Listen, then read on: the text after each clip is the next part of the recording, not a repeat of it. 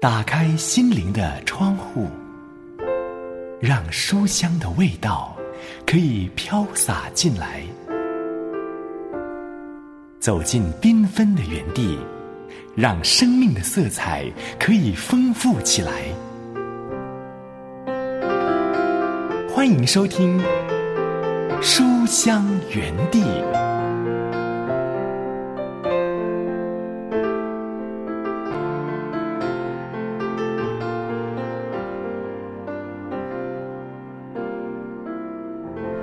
亲爱的书香家人，喜欢读好书的好朋友，平安，刘文问候你，好开心又来到这两刻钟，可以陪伴你一起来读好书。不知道现在正收听节目的你，心中是否有许多的挂虑呢？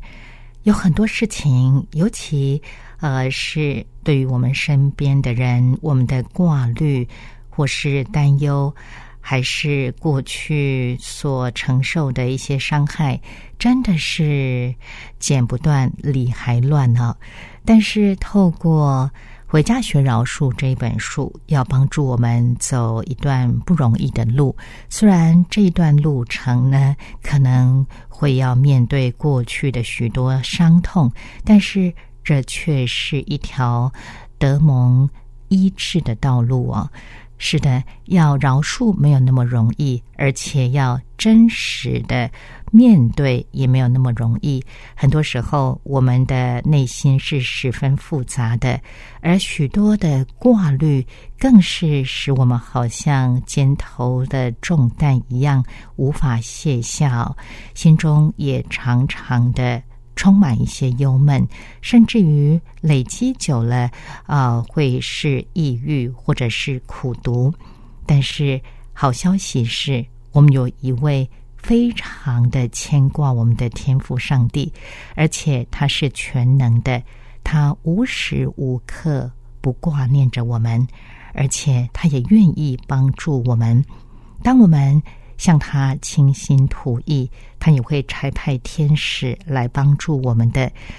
我虽然不能够为书香家人做什么，除了读书给你听，但是还有一件事情是我可以做的，那就是为你祷告。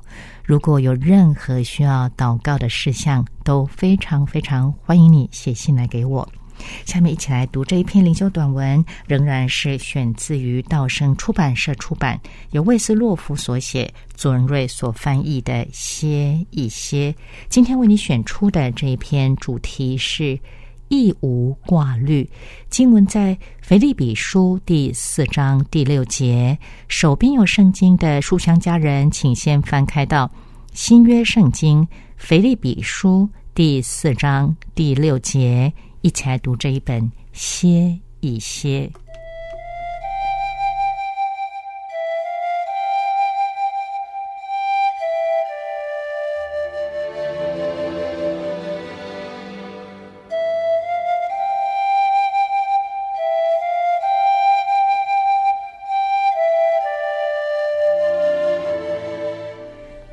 腓立比书第四章第六节。应当亦无挂虑，只要凡事借着祷告、祈求和感谢，将你们所要的告诉上帝。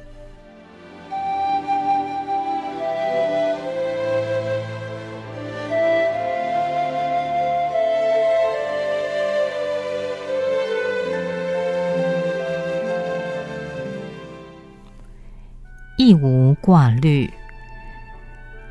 这是上帝今天给你的信息，毫无疑问的，你正需要这个信息。人人都有挂虑，挂虑沉重的压在心头，叫人喘不过气来。不论挂虑的原因是什么，今天的经文给我们一条出路，那就是亦无挂虑，凡事祷告，消除挂虑的方法。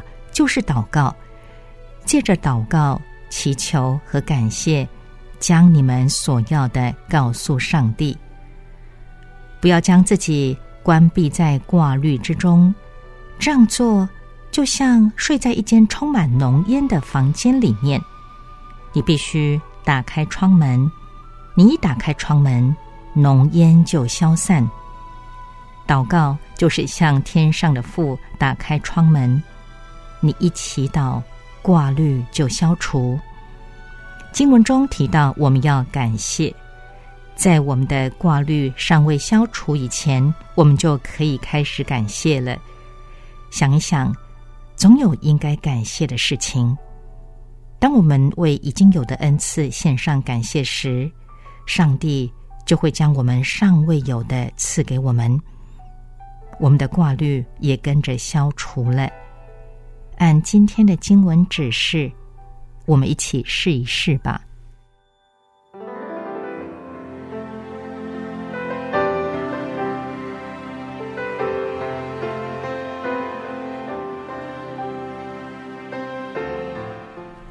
让我们一起来祷告，亲爱的主啊，是的。挂虑有如浓烟，在我心头无法消散。当我抬头，全心仰望你，开口颂赞你的时候，心中的挂虑才会烟消云散，不再沉重的让人难以喘息。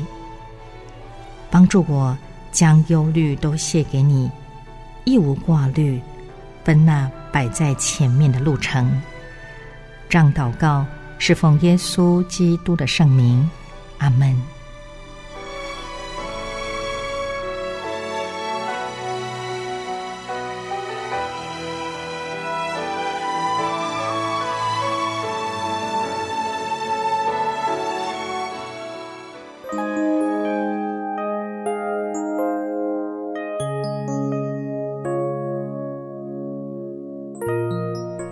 现在正收听的是由良友电台制作的《书香园地》节目，我是刘雯，和你一起读的这一本书是由道生出版社出版，韦斯洛夫所写，尊瑞所翻译的《歇一歇》。下面为你送上这首诗歌：我不为明天忧虑。回想童年时候，不知道什么叫忧愁。年岁真多，烦恼也跟着多。许多人忙忙碌碌地追求，却没有平安喜乐。再多忧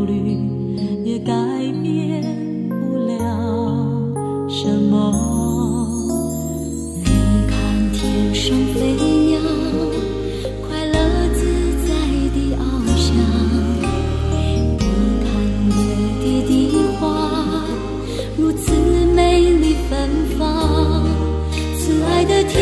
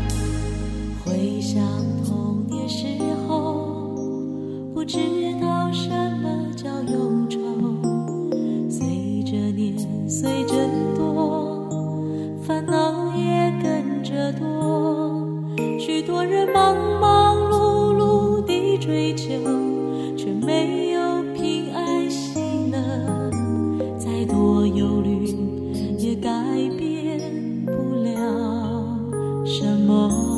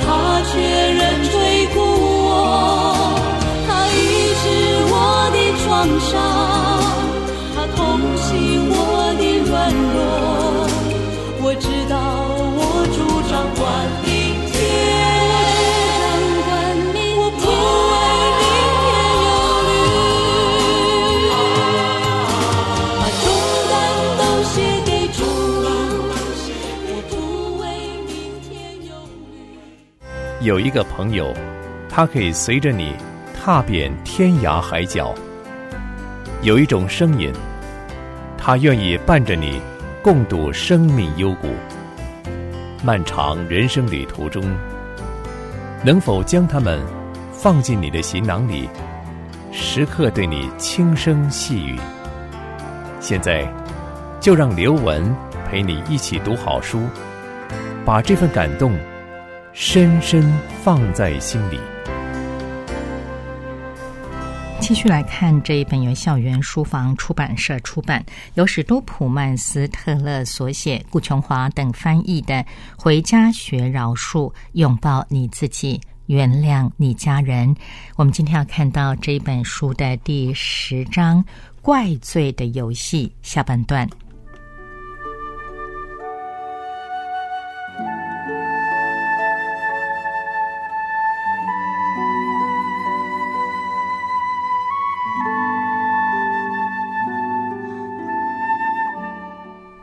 在第七章，当我们讨论饶恕与忘却这个主题时，曾提到，厘清谁得罪过某人是饶恕过程中的关键一步。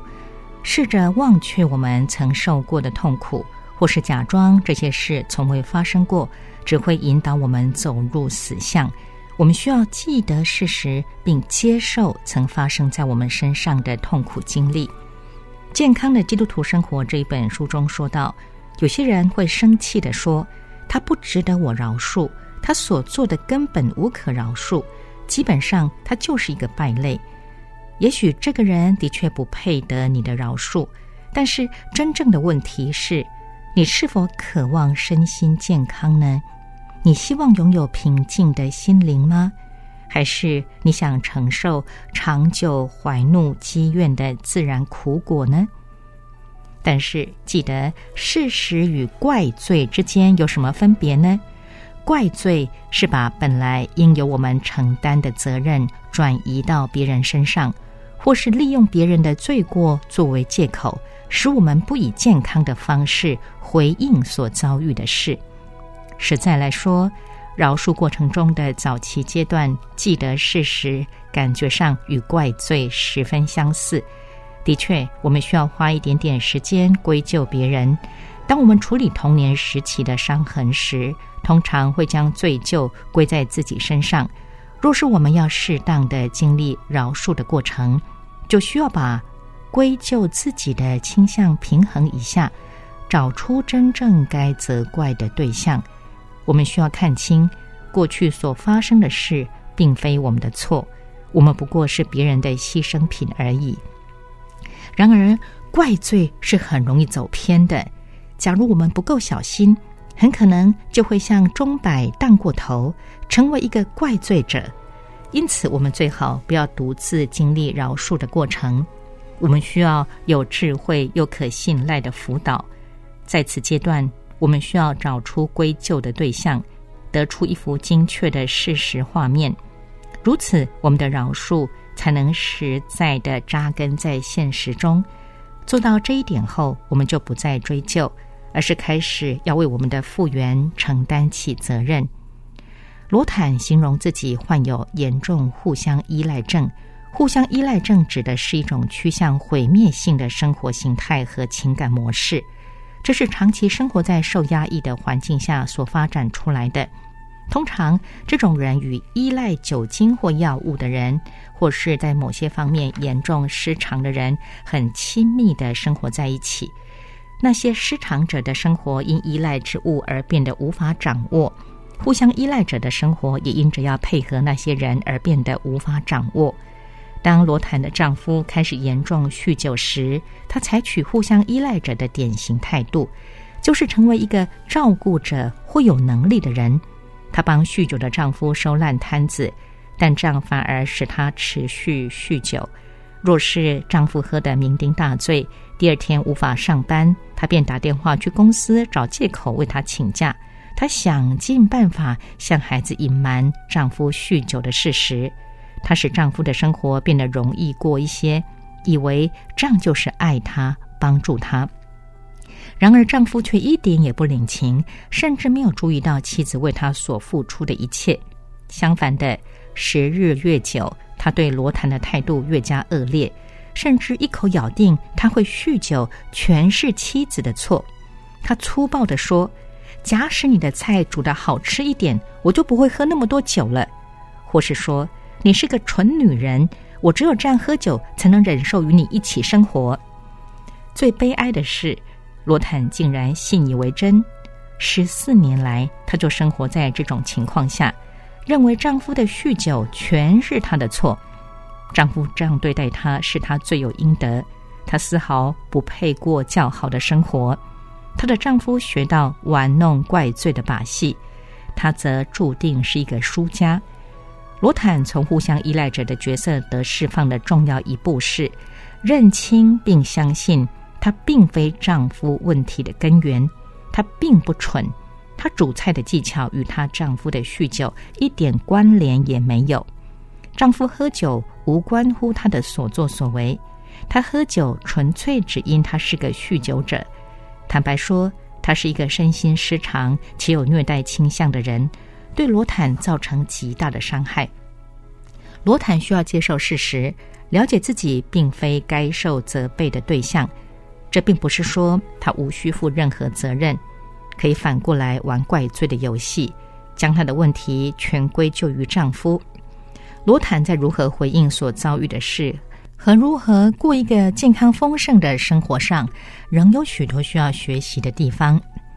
总之，我们的目的不是要将怪罪的对象转移，而是要让怪罪的游戏止息，不是要显明她的丈夫是一个恶人。而是要去承认并接受她曾经做过的事实，以便她能饶恕她的丈夫。事实上，罗坦的情形就严重互相依赖症的案例来说，算是轻微的。也许互相依赖者的主要问题是，将不是我们所犯的过错一肩承担的心态。有些人受责打、遭羞辱、受饥寒、被谩骂。在各种方式上受虐待，然而却自认这全是我的错，我做错事才惹他发怒。假如我安静一些，或是他叫我的时候我反应快一些，或是当他进来时我察觉到他心情不好，事情就不会发生了。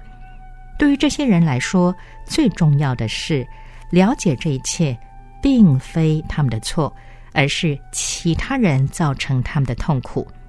在进一步饶恕施加伤害的人之前，这是首要且不可或缺的一步，也是通往自由、健康和健全的唯一之道。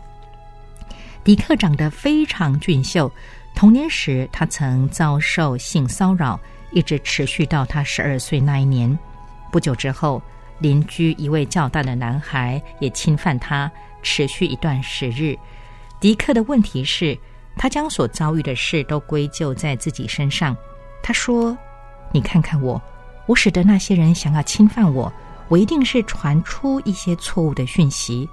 我的意思是，假如我不是生的那么好看，他们就不会对我有兴趣了。”我一再的向他说明：“迪克，这与你的长相无关，也与传达什么不好的讯息无关。你是一个受害者，是他们在利用你。”他们的确伤害了你，而这绝不是你的错。最后，迪克终于能够接受所发生的事实，也能将责任的归属划分清楚。他问道：“他们强迫我做一些我不想做的事，是吗？”我的意思是，就算我是世上长得最俊秀的孩子，这仍然是我自己的身体。他们没有权利做那些事情，对不对？这一层认知与接纳是非常重要的起步，但我仍需要给他一些忠告。我说：“迪克，事情不是到此就结束了。你的确是个受害者，但是你无需一直做一个受害者，你也不应该如此。你必须继续的向前迈进，直到你从自责与苦读的情绪中完全的释放为止。以客观真实的方式划分清楚过去伤害的责任归属，并让这伤害成为过去。”需要花下时间和心血，祷告和了解当然也是不可少的。对于任何人来说，都不容易说出以下的话：发生在我身上的事已经发生了，伤害我的人也的确对我造成了伤害。我无法改变事实，但是我却可以接受这个事实，也可以自己决定该如何回应，如何继续我的生活。若是我们不想再玩怪罪的游戏，而是认真面对饶恕的过程，我们就必定要做到以上所说的。假如你是一个在功能失调家庭长大的成人小孩，脑海中必时常浮现出被怪罪的话语，你对自己说：“过去所发生的事一定都是你的错。”这不是一个合理的控诉，也丝毫不能减轻痛苦的程度。之前我们看见怪罪游戏的一个现象是。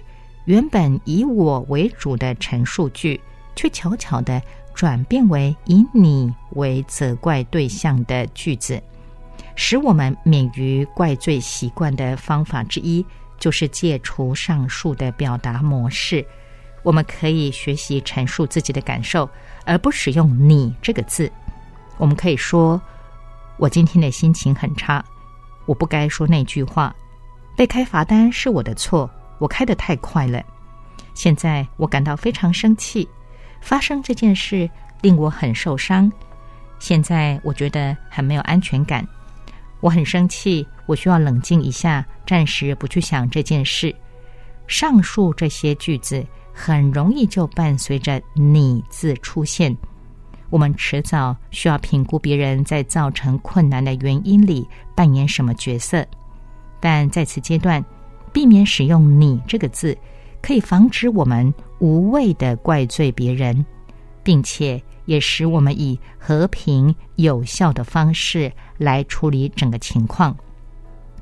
我们该如何处理痛苦的情绪呢？怪罪的游戏是将我们的苦毒传播给其他人，使自己显得是受委屈的一方。但更好的方法是，我们可以向能给予帮助的人。倾诉我们的痛苦，有时单单晓得有另外一个人了解我们的感受，就可以使得伤痛略微减轻。还记得肯特来看我的时候，显得心事重重、痛苦不堪。他向我倾吐他当时的情绪有多么坏。等他足足讲了半个钟头后，他停下来看着我说：“你知道吗？”我现在感觉好多了。何以如此呢？我并没有给他什么一副见效的药片，他只是向我倾诉他的痛苦，而我也只是聆听而已。看起来这似乎是微不足道的动作，但是倾听，以温柔、同理心、同情的态度倾听，有意想不到的疗效。它似乎可以清除积蓄在我们里面的毒素。走在饶恕这条路上，常需要与我们所信任的人倾吐心中的痛苦。有时我们的担子太沉重，甚至无法继续前行。然而，倾吐我们的痛苦，却可以使得担子变得轻省。我们不都需要一些人或一个小组，在我们有需要时陪伴我们，在路途艰难时以耐心和智慧与我们同行？我们岂不应彼此倾诉，一路扶持呢？饶恕这条路有许多步骤，学习不怪罪别人，可以使我们行走在大道上，而不偏向苦读和憎恨的歧途。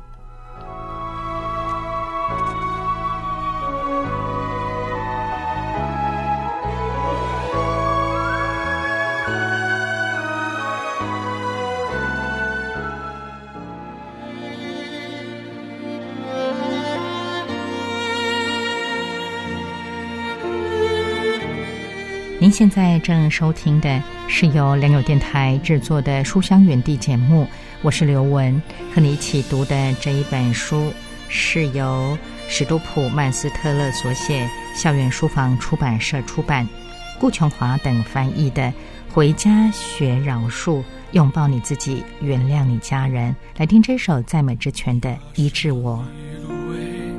他不折将残的蜡烛，它不吹熄，一生的年岁在他手里，平安喜乐都陪伴我，平安喜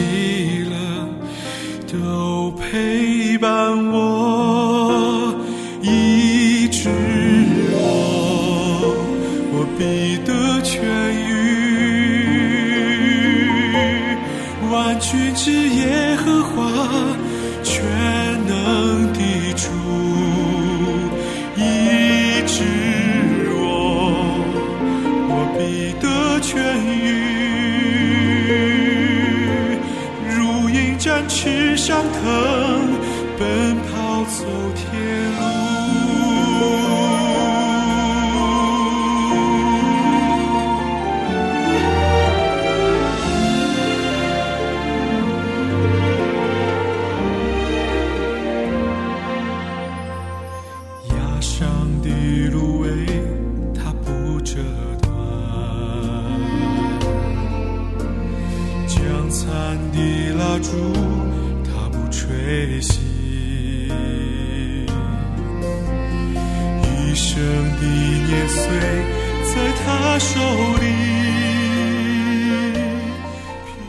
我们今天从《回家学饶恕》这一本书中看到的是怪罪的游戏第十章下半段呢，在下一回会进入这一本书的第十一章冲突、报复与和好，不要错过了。